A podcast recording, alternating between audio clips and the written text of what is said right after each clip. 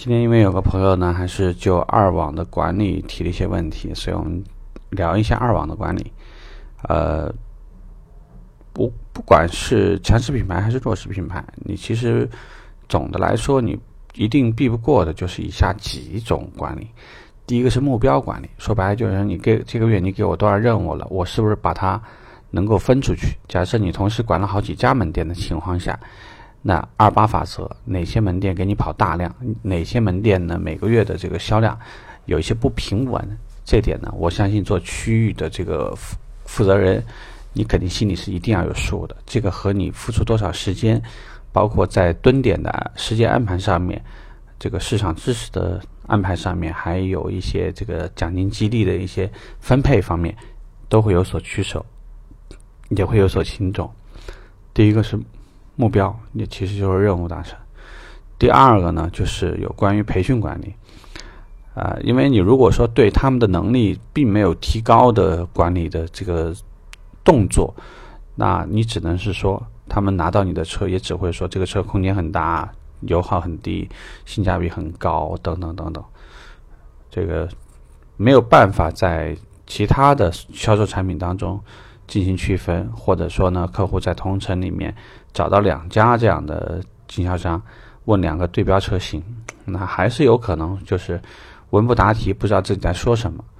那这个即使你在蹲点，那也有可能会漏掉一些客户。所以就是培训呢，多少还是得做。如果你不做这方面，应该讲呢，还是会有很大的影响。第三呢，就是数据管理。这个一般来说呢，二网很多，他不会特别去注重所谓的基础数据。对于什么客户的这个潜客呀、跟进呐，因为他没有系统，他没没有连入大的系统，所以，呃，如果说呃，尤其像类似于他们的前台，或者说呢，他们负责销售的人员，你跟他们建立好联系，灌输一种说以后从数你能看到一些问题，啊，教他们怎么通过看一些数呢，能够知道。包括有没有下面有没有孩子，比如说在飞单呐，或者自己自己有的时候实在是浪费客户资源呐什么，你可以通过一些简单的数据教他怎么去提高。这个呢，对于员工叫培训，那么对于他们来讲呢，你就实际上属于是数据化管理的，你去你去帮他提高这方面的能力。然后最后呢，就是稍微绩效一些，绩效呢就是。你不对他们发工资，但是如果假设你能调动一定的这个资源，拿来给他们发一些绩效，你就可以去阶段性设置一些做得好的，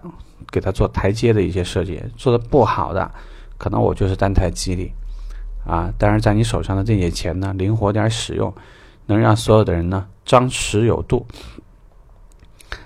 这个带二网工作的时候，一。